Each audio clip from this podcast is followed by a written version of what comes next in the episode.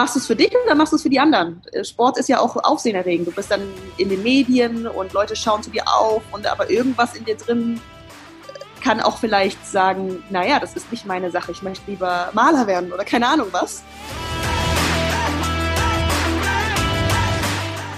Herzlich willkommen zum Mental Performance Podcast, deinem Podcast für Mindset und Mentaltraining.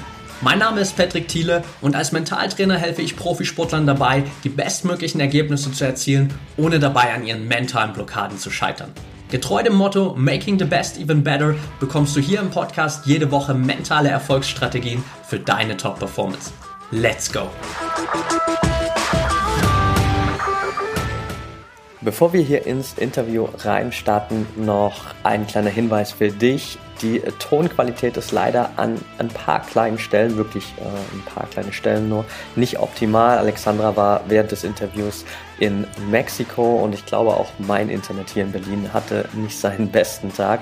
Also sorry for that, uh, sorry dafür, dass es ein paar kleine Störungen zwischendrin gibt, aber ich kann dir versprechen, die Inhalte sind extrem stark, die Alexandra geliefert hat und mindestens 95% des Interviews sind komplett fehler- und störungsfrei. Also viel Spaß dabei und genießt den Input von Alexandra.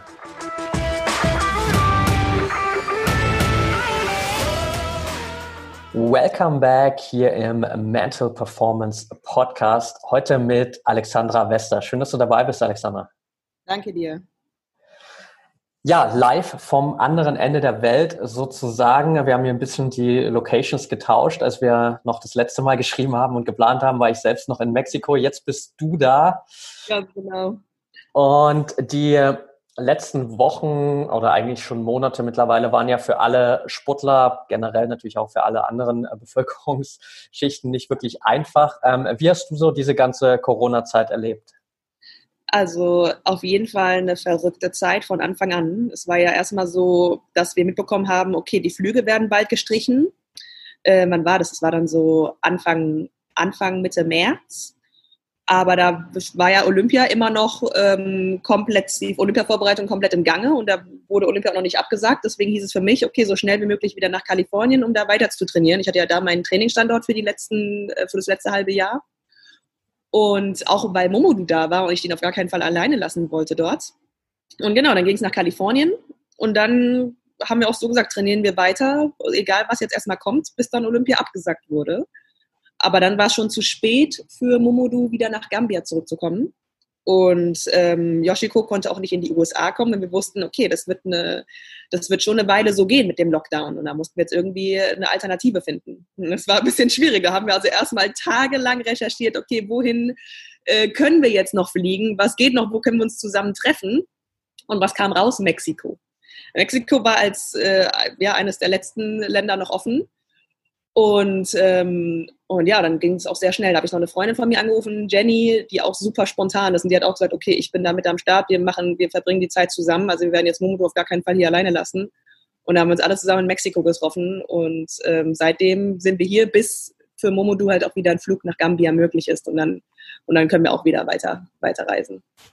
Ja, okay, sehr cool. Ja. Über äh, das ganze Projekt mit Momodo will ich auf jeden Fall dann auch später nochmal kurz sprechen, ja. weil das ja auch äh, eine extrem coole Aktion ist. Jetzt ja. ähm, hast du dich ja auch während der ganzen Corona-Zeit als, ja, so gefühlt zumindest eine der, der ganz wenigen oder einzelnen mhm. Sportlerinnen mhm. auch zu vielen Dingen sehr kritisch geäußert, ähm, was ja dann auch irgendwie von den Medien sehr schnell jetzt oder gerade in den letzten Wochen irgendwie aufgegriffen wurde. Es gab den einen oder mhm. anderen Artikel darüber.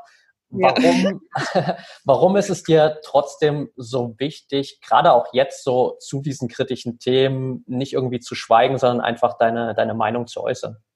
Ja, also guck mal, es hat ja so angefangen mit dem Lockdown, ähm, dann ging es weiter, dann wurden die Grundrechte beschnitten. Niemand hat irgendetwas dazu gesagt. Also ich habe mich echt gewundert, dass dass kaum Leute da aufgeschrien haben und gesagt haben, hey, okay, jetzt ähm, setzt es doch mal jetzt im Vergleich. Und dann ganze Existenzen wurden innerhalb der letzten Monate komplett an die Wand gefahren. Und dann gingen die Demos los, Menschen wurden niedergeprügelt. Und das ist für mich schrecklich mit anzusehen. Also zu sehen, was für Maßnahmen jetzt ergriffen werden und die in Relation zu sehen. Und vor allem, zu sehen, wie Diskussion, Diskussionsbedarf gar nicht zugelassen wird. Ich setze es mal in Vergleich. Vergleich es mal mit den Parteien AfD und NPD. Diese werden nicht zensiert. Sie können ihr Wahlprogramm durchführen, sie können ihre rassistischen Werbeplakate und ihre Statements aufhängen, ihre Plattform weiter betreiben, können gewählt werden. Und der Ver Verbotsantrag gegen die NPD 2017 wurde im, im Januar 2017 als unbegründet zurückgewiesen. Aber jetzt gerade, wenn sich jemand gegen die Maßnahmen äußert, ich sage bewusst nicht Corona-kritisch, sondern maßnahmenkritisch, dann werden ganze Kanäle gelöscht, wie zum Beispiel der YouTube-Kanal von 100% Real Talk. Ich weiß nicht, wie viele Fans, wie viele Follower die hatten, die hatten Millionen Follower. Also wirklich komplett gelöscht.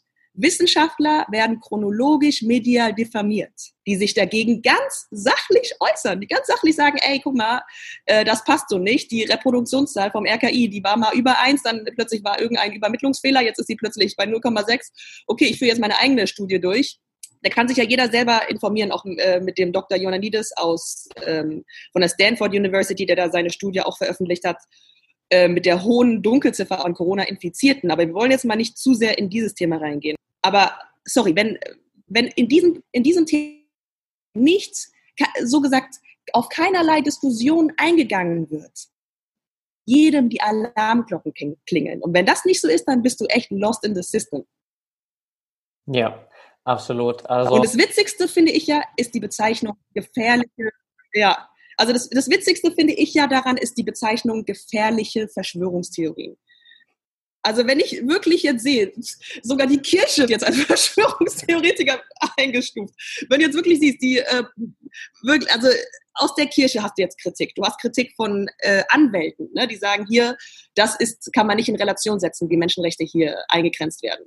Du siehst auf Demos, und das ist wirklich für mich schrecklich. Ich habe das auch bei mir dann so hochgeladen. Das muss ja auch gezeigt werden, weil es in den Medien wirklich auch nicht gezeigt wird, wie ähm, junge Kinder, also junge Mädchen und alte Frauen, also wirklich, die war um so um die 80 Jahre alt, eine alte Omi, festgenommen werden und abgeführt werden von der Polizei, einfach weil sie da stehen mit einem Schild und sagen, ich habe Rechte, ich stehe für meine Rechte. Ne? Und wenn jetzt, wenn jetzt jemand kommt mit, das ist gefährlich, gefährliche Verschwörungstheorien, ist das euer Ernst? Also denkst du, wenn jemand für sich selbst recherchiert, kommt ein Aluhut aus dem Laptop rausgesprungen und frisst sich auf oder was ist daran gefährlich? Also I don't think so. Und gefährlich in einem anderen Sinne? Okay, dann muss ich jetzt mal was sagen, weil die Menschheit, die kann für sich selbst entscheiden. Willst du in dem Moment, wo du es gefährlich nennst, denkst du, die Menschheit kann nicht für sich selbst entscheiden, was sie als logisch erachtet und was nicht, was sie vertreten möchte und was nicht?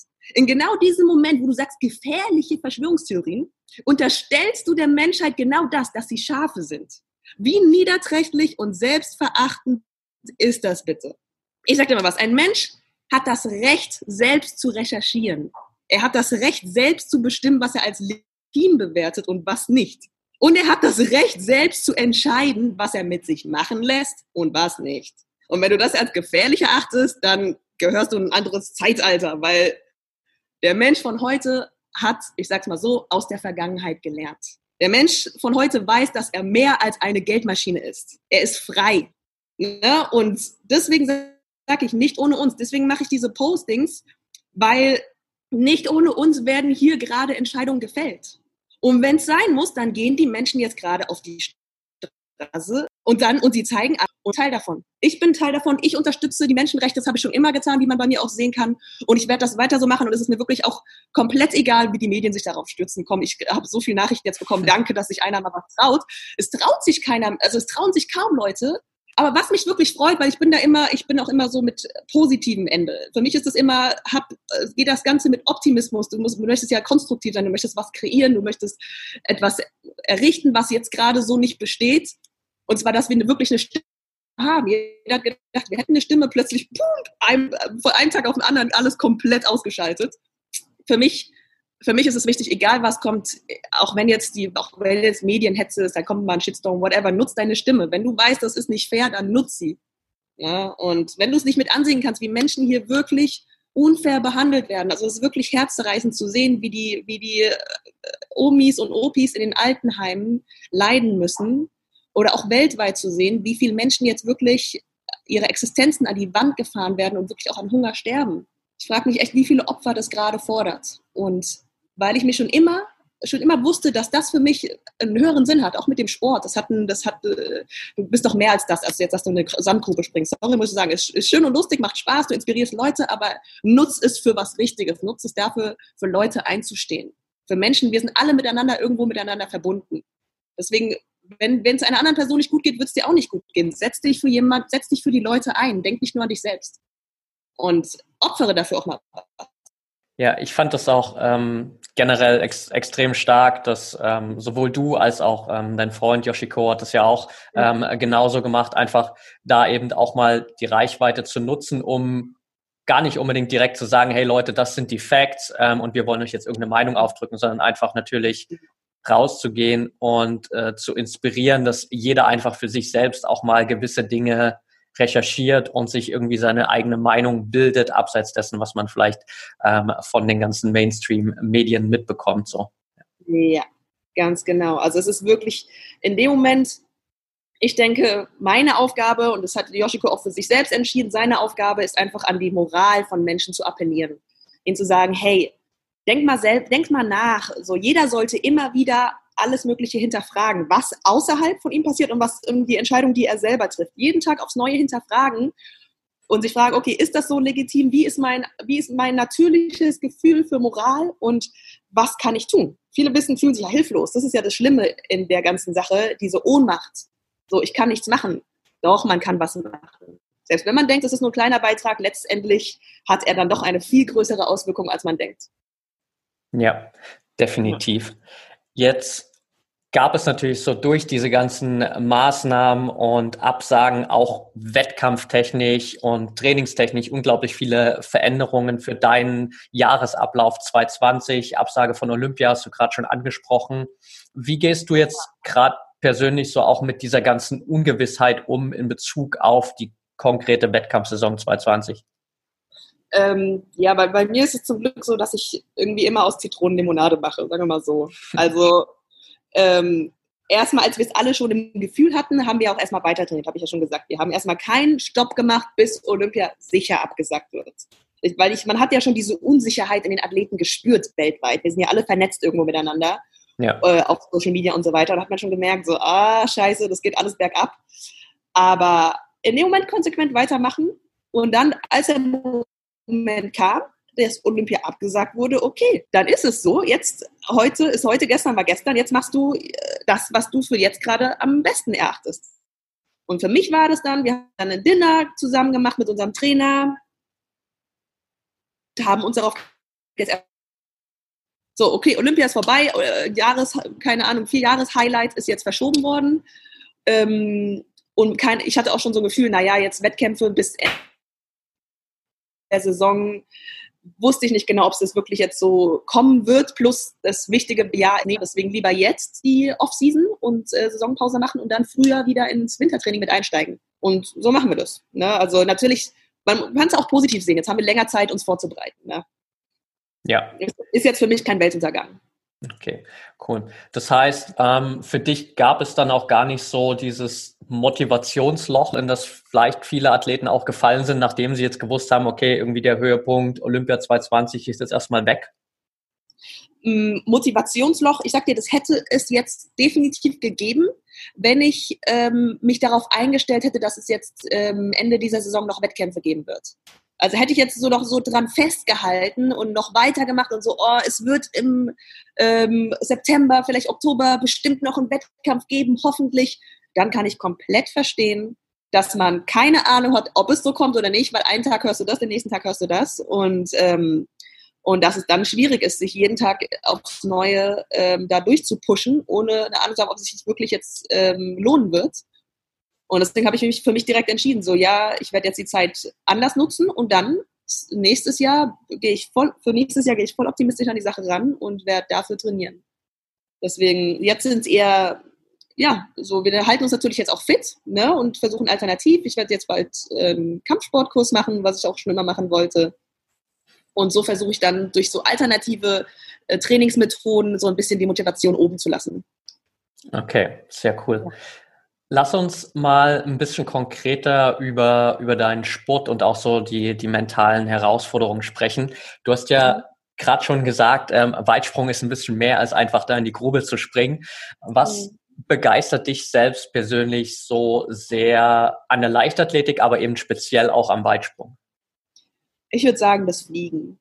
Ich habe schon immer geliebt, irgendwie rumzuspringen, als Kind auch vom Pickup-Truck von in, in Gambia noch oder von Bäumen oder was auch immer, so bis jetzt. Das ist, das ist für mich einfach ein Spiel. Ein Spiel, welches natürlich auch viele Menschen inspiriert und beeindruckt. Aber letztendlich ist das für mich Mittel zum Zweck. Etwas, worin ich sehr gut bin, was auch richtig Bock macht, dieses äh, einfach die Wettkampfsaison. Ich freue mich auch richtig drauf, wenn die Wettkämpfe wieder losgehen. So ein, ja, so ein kleines Battle und und etwas, worauf du hinarbeiten kannst. Du weißt, es ist komplett fair. So, du springst so weit, du springst einen Zentimeter weiter, okay, dann hast du gewonnen. So, das ist, das ist komplett objektiv und das finde ich super an der Sache. Jetzt mhm. dreht sich ja hier bei mir im Podcast auch immer alles um die mentalen Herausforderungen, gerade von, von Profisportlern und was so auch der, der Hobbysportler davon lernen kann. Was ja würdest du sagen, sind für dich die größten mentalen Herausforderungen in deiner Sportart? Ähm, jetzt gerade in der besonderen Situation ist es echt, den Alltagsrhythmus beizubehalten. Ich glaube, so geht es einigen. Also ich meine, nichts in den Alltag hineinleben ist gut und gesund ein bis zweimal die Woche. Das ist super, um mal abzuschalten, ne? Aber jeden Tag kann das echt scheiß mentale Auswirkungen haben. Deswegen, du brauchst einen kleinen Rhythmus irgendwie, du brauchst ein Momentum, das du direkt aufbauen kannst. Wie, wie heißt es? If you want to change the world, start off by making your bed. Schau die Rede von Navy Seal ja. McCraven. Weißt du, arbeite an deiner Körpersprache, steh aufrecht, Kopf hoch, mach Yoga, mach morgens direkt Salsa-Musik an, wenn du dir Frühstück machst. Und dann hast du direkt ein richtig gutes Gefühl, ein richtig gutes Momentum, um dann an deine unerfüllten Wünsche ranzugehen, deine Business-Ideen und so weiter und so fort. Es gibt so viele Dinge, die man immer im Kopf hatte, aber sich gedacht hat, boah, ich habe aber jetzt keine Zeit, ich habe jetzt keine Zeit. Hier, jetzt hast du die Zeit. Ich mache jetzt, zum Beispiel, mach jetzt zum Beispiel Tanzkurse und werde den Kampfsport lernen. Yoshiko lernt Spanisch. Ich meine, so schwierig die momentane Zeit jetzt auch ist, so sehr man sich auch informiert, take your time off. Auch jetzt auch Off-Time, die du alternativ gut nutzen kannst sehr coole Herangehensweise auf jeden Fall und glaube ich auch super wertvoll für alle, weil wahrscheinlich jeder, der hier zuhört, auch so diese Phase kennt, die du gerade beschrieben hast, dass man äh, so in der jetzigen Zeit eben auch mal ja, viel in den Tag hineinlebt und dann äh, eben auch schnell viel so ein bisschen durcheinander gerät. Welche Rolle spielt generell so Mentaltraining für dich im allgemeinen Alltag, vielleicht auch jetzt? Aber auch vor allem natürlich im Trainingsalltag. Hat es da einen festen Platz bei dir oder ist es eher was, was du sporadisch für dich vielleicht nutzt oder vielleicht auch gar nicht, je nachdem? Nee, Mentaltraining ist sehr wichtig. Das habe ich mit der Zeit gelernt und jetzt in den letzten Jahren auch echt sehr bewusst angesetzt. Ähm, viel mit Meditation, also Meditation ist ja echt so ein weitreichender Begriff. Meditation geht ja in allen möglichen Formen und Varianten. Und ähm, ich baue das ein, indem ich halt, ähm, wenn ich dann jetzt äh, in der Saisonvorbereitung bin, morgens direkt aufstehe und äh, mit, ja, mit einer klassischen Meditation beginne. Also kann man sich ja, da gibt ja alle möglichen Apps jetzt heutzutage. Ich benutze eher Calm. Und ähm, so sich ja seine, seine Lieblingsmeditation raussuchen und einfach mal ruhig da sitzen. Das habe ich auch morgens nichts dagegen, wenn ich erstmal aufwache. Dann sage ich, okay, ich habe jetzt gerade nichts dagegen gegen meditieren ich äh, chill jetzt erstmal eine Runde, versuche die Gedanken abzulenken und einfach Ruhe in sich zu finden. Und danach eine Runde Yoga. Dann, wenn du dich beruhigt hast, machst du ein bisschen Yoga, um dann direkt das, da hast du einmal das Geistige, dann fängst du direkt mit dem Geistigen an und dann gehst du in, in die physische Entspannung und die physische, auch physische äh, Meditation. Und, ähm, und ja, und dann im Training geht das natürlich auch weiter. Im Training nochmal sehr intensiv, im Nachhinein Training visualisieren, abends dann nochmal meditieren und Yoga und so. Das ist so der, so der Alltagsrhythmus in, im mentalen Training bei mir. Super spannend. Hast du für dich auch ähm, gerade in der Vorbereitung im Wettkampf, also jetzt gehen wir mal so in die letzten vielleicht fünf, zehn Minuten rein, bevor du deinen Sprung hast, gibt es da für dich so immer eine feste Routine, wo du sagst, okay, da geht es wirklich darum, meinen Kopf auf diesen Sprung zu fokussieren? Oder ist das für dich dann eher alles wirklich so im Flow, dass du dich da gar nicht mehr großartig so extrem drauf konzentrieren musst? Ähm, genau, im Wettkampf ist es schon so, dass, dass es wichtig ist, runterzukommen, sich nicht abzulenken zu lassen. Ist ja natürlich dann, wenn du im Stadion bist und äh, sind viele Menschen da, kann es sehr laut sein Und dann freust du dich natürlich, wenn Leute, Freunde von dir oder deine Family da ist und so weiter und so fort. Aber in dem Moment ist es wichtig, also da ist auch wichtig, dass jeder seine, sein eigenes Ding rausfindet. Ich denke, also ich persönlich denke, jeder Mensch oder jeder Athlet ist da komplett verschieden und braucht auch komplett verschiedene Behandlungen in dem Moment. Für mich ist es so, runterkommen, Augen zumachen, auf die Atmung achten. Atmung ist immer ein sehr guter Anker, um sich da wieder ähm, zu sich zu finden. Und egal, was dir durch den Kopf geht, so, oh, werde ich den jetzt gültig machen? Oh, ich äh, achte darauf. Du kannst ruhig so, also mache ich so, ich gehe für ein paar Minuten erstmal den Ablauf durch und dann Kopf frei machen einfach gedankenfrei machen. Sobald ein Gedanke kommt, realisieren, okay, da war gerade ein Gedanke und wieder zurückkehren zum Moment. Ob du, ob es der, der Wind ist, den du auf deiner Haut spürst, ob es ähm, dein Herzschlag ist, den du spürst. Darauf einfach nur fokussieren, sodass dein Kopf frei ist. Und dann kann ich ran an die Linie und dann kann ich los. Jetzt ist ja der, der Balken, den du am Ende treffen musst, nur 20 Zentimeter, glaube ich, breit, richtig? Ja. Genau. Ganz genau. Wie sehr, also du hast gerade schon gesagt, manchmal gibt es vielleicht diesen Gedanken, okay, mache ich den jetzt gültig, mache ich ihn nicht gültig. Wie sehr bist mhm. du überhaupt auf den Balken fokussiert? Schaust du den überhaupt effektiv an oder ist das wirklich eine einstudierte Routine und du verlässt dich darauf, dass du zur richtigen Zeit abspringst? Bis, bis vor kurzem habe ich noch drauf geschaut. Das hat mir mein Trainer jetzt abgewöhnt. War so ein, ja, war so ein bisschen so ein Kontrollmechanismus, aber manchmal muss man die Kontrolle abgeben und einfach geradeaus schauen, auf dein Ziel schauen und, ähm, und den, den anderen Sachen dem Training überlassen. Das sagt, hat der Coach auch immer so schön gesagt, Alex, du hast dafür trainiert. Du trainierst immer den Balken zu treffen. Guck jetzt nicht drauf. Wenn dein Anlauf stimmt, dann triffst du ihn. Wenn nicht, dann bin ich dafür da.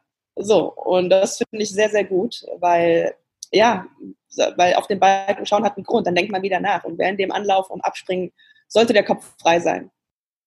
Du warst ja 2016 auch schon, schon in Rio mit dabei äh, bei mhm. Olympia, bis damals in der, in der Qualifikation dann äh, gescheitert. Wie ja. schwer war es für dich so, mit diesem doch relativ frühen Aus damals umzugehen? Ja, es war natürlich, es war schon tough, ne? weil damals habe ich das Ganze auch noch deutlich anders gesehen als jetzt. Also es ist wirklich mein Leben komplett. Und da hatte ich manche mentale Tricks noch nicht so drauf. Wusste einfach noch nicht, du lernst ja immer dazu. Du lernst immer. Und ähm, ja, in dem damaligen Zustand wusste ich ja auch, was ich eigentlich drauf habe. Und dann tut sowas weh, natürlich, wenn das dein, wenn das dein Leben ist, der Sport dein Leben als Leistungssportler, äh, bist du jeden Tag da drin und ähm, verbindest dich mit, mit dem, was du machst, auf tiefe Art und Weise. Und ja, war schon tough, ne? Und aber dann, wenn du mit der Zeit dazu lernst und vor allem auch lernst, um was es hier eigentlich geht, beziehungsweise für dich herausfindest, wenn du dein Warum gefunden hast, dann, dann kannst du damit auch besser umgehen. Ja, jetzt hast du gerade schon ein gutes Stichwort geliefert, nämlich Momente, die wehtun. Äh, und als ich äh, mich auf das Interview vorbereitet habe und mal nach so Video-Interviews und so geschaut habe, war das erste Video, das ich von dir gefunden habe, direkt das vom ISTAF in Berlin 2018. Ja, ähm, für die Leute, die ähm, Verletzungen nicht so gut mit ansehen können, würde ich empfehlen, das Video einfach mal nicht anzuschauen. Ähm, generell war das natürlich ähm, eine Situation, die dich sehr nach hinten geworfen hat. Du hast dir einen vierfachen Bänderriss zugezogen. Mhm. Wie hat so diese Verletzung dich selbst und auch vielleicht dein Mindset verändert? Ähm, ich habe ja schon mal, ich bin ja schon mal eine richtig krasse Verletzung durchgegangen, als ich 17 war, mit dem linken Knie, auch Kreuzband, Meniskus und so weiter, alles Mögliche durch, als ich äh, im Wettkampf ähm, gelaufen bin, Hürdenlauf im Regen. Deswegen, das war eigentlich so die schwerste Phase damals, wo ich dann vier Jahre lang jedes Jahr für Jahr nicht an meine alte Leistung anknüpfen konnte und immer wieder Folgeverletzungen hatte und so weiter und so fort und dann irgendwann das Riesen-Comeback hatte 2016 und deswegen wusste ich in dem Moment ganz genau, was auf mich zukommen wird. Ich wusste es, jede Verletzung tut natürlich aufs Neue weh, auch äh, mental natürlich, weil es natürlich wieder ein Rückschritt ist und man sich dann wieder nach vorne kämpft. Aber das, finde ich, macht natürlich auch den Sport aus. Es geht ja immer nicht immer nur, also es macht auch das Leben aus. Es geht nicht immer nur gerade steil bergauf, es geht äh, hoch und runter. Und beim Leistungssport sind ähm, die Tiefen halt vor allem auch durch Verletzungen geprägt. Und in dem Fall ja, bin ich einfach, bin ich sehr nach Gefühl gegangen von Tag zu Tag. Habe ich immer gedacht, jeden Tag ist ein kleiner Fortschritt oder auch ein kleiner Rückschritt, kommt ganz drauf an. Aber das ist die neue Herausforderung. Dann nehmen in dem Moment die neue Herausforderung an, so wie sie ist. Und das war für mich in dem Moment die Reha. Erstmal den Fuß gesund kriegen. Ich hatte ja dann noch ein bisschen ähm, Heilungsprobleme, aber das habe ich dann durch die Ernährung super gut hinbekommen. Und dann, ähm, und dann die Reha, dann war es mit alles Mögliche. Die Reha war ja auch spannend und ist ja auch eine Art mentale Training. Und dann bis wieder zur vollen Vorbereitung. Also Step by Step in dem Moment. Wie lange ist so für dich danach vielleicht auch so ein bisschen die Angst vor einer erneuten Verletzung noch mitgesprungen in der Folge davon? Ich habe ja erstmal, für mich hat sich das erstmal gar nicht äh, in Betracht gezogen, weil ich erstmal gesagt habe, so, nächstes Jahr linkes Bein. Wo, wo auch einige mich für verrückt erklärt haben dafür, aber es ist auch nicht schlimm, weil ich bin damals schon mit links gesprungen und für mich ist es so, ich, hab, ich liebe es, Dinge auszuprobieren. Und ähm, und ja, und im Moment, genau, ich sage, komm, dann bringe ich diese einfach mal links. Weil, wem schadet das? Ich habe nichts zu verlieren. Und ist auch gut gelaufen dafür, ne, dass ich jetzt einfach mal auf, umgestellt habe. Und habe dann meinem rechten Fuß viel, viel Zeit zur Heilung gegeben. Also ich sage da generell immer bei Verletzungen lieber ein bisschen mehr, lieber eine Woche zu viel Pause als zu wenig. Und, und dann irgendwann, als ich dann im nächsten Jahr im Wintertraining angefangen habe, habe ich mich einfach mal ein bisschen rangetastet. Ich wusste noch überhaupt nicht, ich habe mich nicht festgelegt. Ich wusste nicht, okay, entweder ich springe wieder mit links oder mit rechts. Und dann ging es einfach wieder mit rechts. Dann ging es. Und dann war für mich, okay, ist entschieden. Das ist natürlich auch eine Möglichkeit, ja. ja. Sehr cool. Du hast vorhin ganz am Anfang angesprochen, dass äh, ihr Sportler natürlich irgendwie international auch gerade über Social Media alle miteinander connected seid, was ja. in vielen Situationen natürlich äh, extrem positiv ist. In manchen Situationen, gerade wenn es um Konkurrenzsituationen und auch Vergleiche mit anderen geht, kann es natürlich auch schnell negativ sein. Wie sehr schaust du auch nach rechts und links auf das, was die anderen Athletinnen in, im Weitsprung machen? Ja, natürlich schaut man auch drauf, was die anderen Athleten machen. Wer auch, also ich kann mir kaum vorstellen, dass von irgendeiner Athletin das nicht so ist das, dafür, das ist ja der Sport. Sport ist halt auch, hat auch irgendwie die Seite des Vergleiches und des Leistungsdrucks und ist doch eine Leistungs, ist einfach komplett, ja, auch eine Leistungsgesellschaft. Kommt drauf an, wie man es halt sehen möchte. Und da sollte jeder für sich seine Sichtweise definitiv anpassen. Aber so wie es halt einfach in der breiten Masse so verbreitet ist, ist ja Leistung. Das ist Vergleich, Leistung, Konkurrenz, Emotion. Und ähm, und dann ist es natürlich so, dass man sich natürlich auch vergleicht. Darum, darum geht es ja dann auch. Da ist es halt wichtig, was, was ich definitiv nicht verstehen kann, ähm, Konkurrenz und Leistung mit Feindschaft zu unterscheiden. Weil das können dann manche nicht. Und das finde ich dann immer so schade, weil der sportliche Geist hat ja eigentlich einen ganz anderen Sinn und Zweck, sagt ja eigentlich was ganz anderes aus. ist ja die Gemeinschaft, ist ja die Vernetzung der ganzen Welt ne, auch bei Weltmeisterschaften, Olympischen Spielen, wo, wo auf der einen Ebene Konflikte herrschen, kann man es auf der anderen Ebene wieder begradigen oder, oder beschwichtigen. Und ich denke, da ist der Sport ein super Mittel dazu. Und dementsprechend ist es auch wichtig, ähm, seine Konkurrenten auch irgendwie als seine Kollegen anzusehen. Man hat, man teilt eine Passion für, für eine Leidenschaft, selbst wenn man off the track nicht allzu viel gemeinsam hat, trotzdem hat man eine Sache gemeinsam und, und es ist schön, dass man zusammen sich für diese Sache so begeistern kann und so sehr dafür grindet, was ja viele andere ja auch nicht verstehen können. Du, oh, ich könnte mich jeden Tag nicht so abrackern, nicht so quälen. Aber Respekt dafür, ja. Finde ich super. Aber es ist so, ich liebe es, mich jeden Tag so abzurackern und jeden Tag aufs Neue besser zu werden. Und deswegen ist es auch eine schöne Sache, die ich mit anderen gerne teile. Jetzt hast du schon unglaublich viele Tipps angesprochen oder auch Routinen, die du selbst umsetzt. Was würdest du sagen, so vielleicht ein bisschen zusammenfassend für diesen mentalen Bereich sind so für dich die zwei bis drei Erfolgsfaktoren, die wirklich so im Kopf entscheiden, ob ich im Sport erfolgreich werde oder nicht? Im Kopf ist es zuallererst dein Warum. Das habe ich vorhin schon mal kurz angesprochen, dein Warum zu kennen. So, wofür machst du das? Machst du das für dich?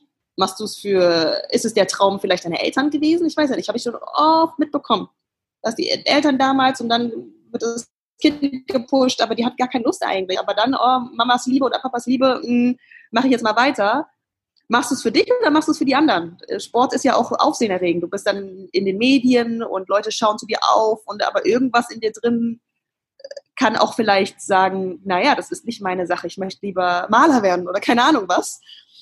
Und dann ist es, da ist es wichtig so, entscheide du dich dafür. Das ist der erste Schritt. Entscheide du dich dafür, dass du das machen möchtest oder entscheide dich voll dagegen. Weil im Leistungssport gibt es keine halben Sachen. Machst du, halb, machst du halbe Sachen, dann wirst du nicht bis da oben hin schaffen und dann, und dann hast du dein Potenzial verloren und hast trotzdem keinen Bock dran, hast du, dann ist alles verloren. So. Das ist, dann macht keinen Spaß so. Und nachdem du dein Warum gefunden hast, würde ich es auch direkt aufschreiben. Irgendwo auf dem Zettel, wie in, in wenigen Sätzen, wenn nicht sogar in einem Satz schreiben, warum und es dir aufheben. Ja. Ich sag dir, das wird, das, und wenn du das in was auch immer, einen kleinen Schlüsselanhänger oder so in, mit dir mitträgst, wird das dein kleiner Glücksbringer, dein kleiner Talisman und wird dich immer daran erinnern, auch mal in schwierigen Phasen oder wenn du mal eine harte Trainingseinheit hattest oder mal verletzt oder was auch immer, dann kannst du das sehen und wissen, okay, ich mache das hier aus gutem Grund. Und das ist für mich der Start für, für eine starke mentale Verfassung.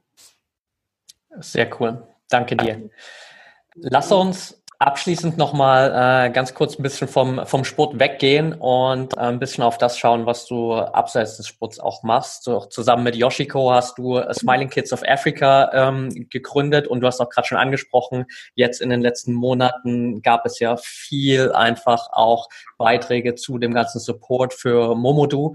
Willst ja. du uns mal ganz kurz, vielleicht auch für alle, die hier zuhören und noch gar nichts davon äh, gehört haben, mitnehmen, warum dir dieses Projekt so sehr am Herzen liegt? Ja, in, in dem Projekt geht es darum, junge sportliche Talente zu fördern. Der Name sagt schon in Afrika.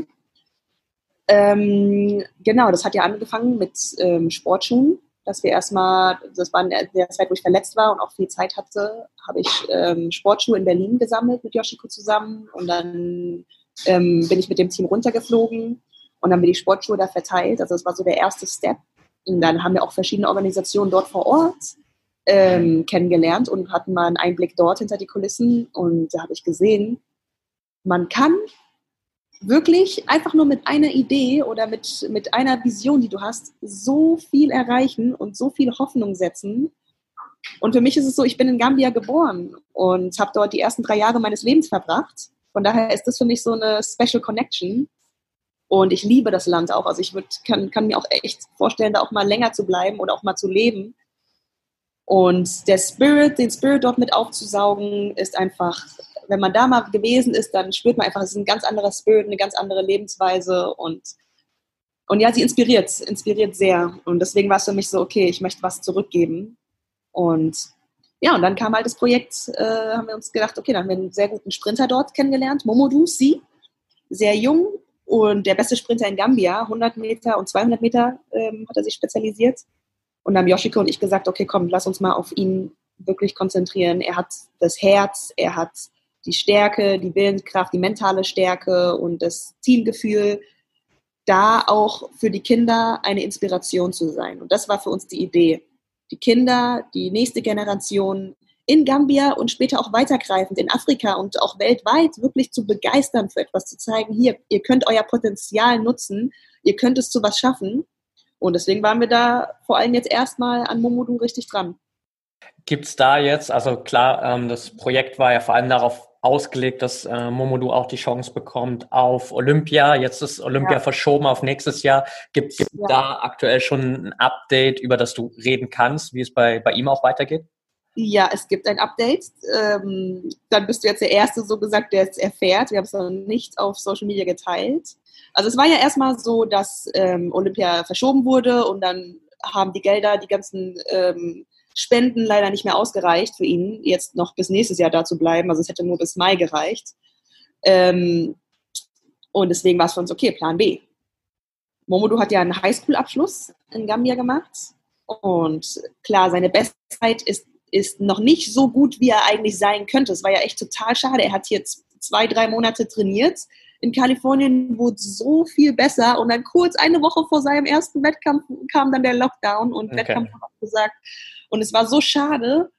Aber wir haben gesagt, okay, wir versuchen es trotzdem und werden mal äh, mit Scholarship zusammen angehen, für ihn ein äh, Stipendium zu organisieren in Amerika. Und wir so, ja, die, die Bestzeit ähm, ist schon gut, aber müssen mal gucken, ob es für ein Vollstipendium reicht. Hätte ja nur, wäre ja nur mit einem Vollstipendium gegangen bei den Preisen in, für die Colleges in Amerika, ne? Ja. Aber es war uns wichtig, dass er da auf ein D1 College, also schon auf das beste, auf die ähm, beste sportliche Ebene dort kommt. Und das hat jetzt geklappt. Er hat jetzt wirklich ein Vollstipendium bekommen.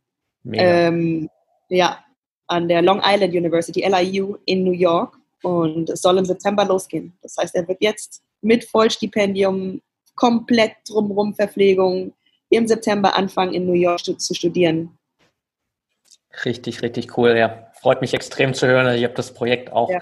eigentlich von, von Anfang an, seit ihr das mitgeteilt habt, die ganze Zeit verfolgt. Fand es unglaublich spannend auch zu sehen, wie der Prozess voranging und natürlich auch cool, einfach dann hinter die Kulissen zu schauen und auch äh, so immer diese Insight-Videos zu sehen von Momodu, wenn er immer mal wieder erfahren hat, dass es äh, eine neue Spende für ihn gab und wie viele äh, ja. äh, Sportler ihn oder Menschen generell ihn da auf dem Weg einfach supportet haben ja, es wirklich, es war für ihn so krass überwältigend auch. Also ich meine, wir haben wirklich super viel erlebt. Wir sind runter nach LA gefahren, er hat sein erstes Fotoshooting gehabt, er hat da auch meine ganzen Freunde kennengelernt und die lieben ihn alle. Also ja, extrem, extrem spannend ähm, und natürlich extrem cool, dass es einfach auch da jetzt äh, so positiv weitergeht und ähm, ja. er da einfach auch weiter dran arbeiten kann. Sehr, sehr cool. Ja.